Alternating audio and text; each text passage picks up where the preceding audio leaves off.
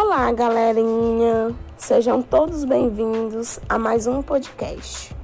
Sou Ruth Soares, para quem ainda não me conhece.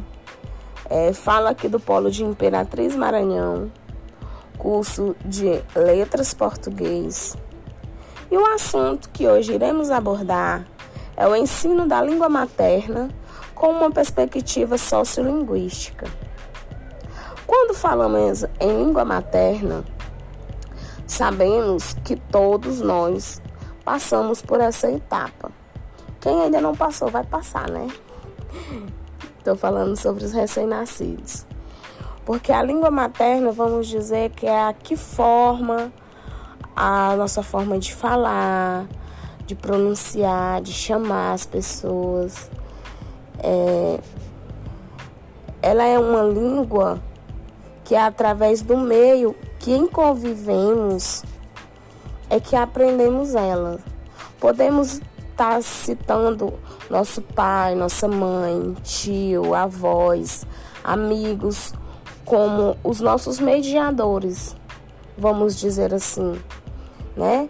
Porque essa língua que aprendemos com no meio que vivemos, ela acontece de forma espontânea sem estrutura ou instrução. Diferente como aprendemos na escola, que tudo tem a sua estrutura, tem a sua instrução, tem sua forma. Já a língua materna não. Ela é, acontece de forma natural, podemos dizer assim.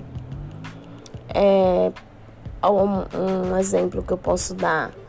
As, minha, se minha mãe me ensinar bolacha, então eu vou aprender bolacha sendo que às vezes outros falam biscoito, mas para mim vai ser bolacha, porque eu aprendi bolacha. E tudo isso vem da linguagem materna. Já na escola, quando a gente chega, já chega com essa linguagem elaborada, feita porque é, vem do meio em que convivemos.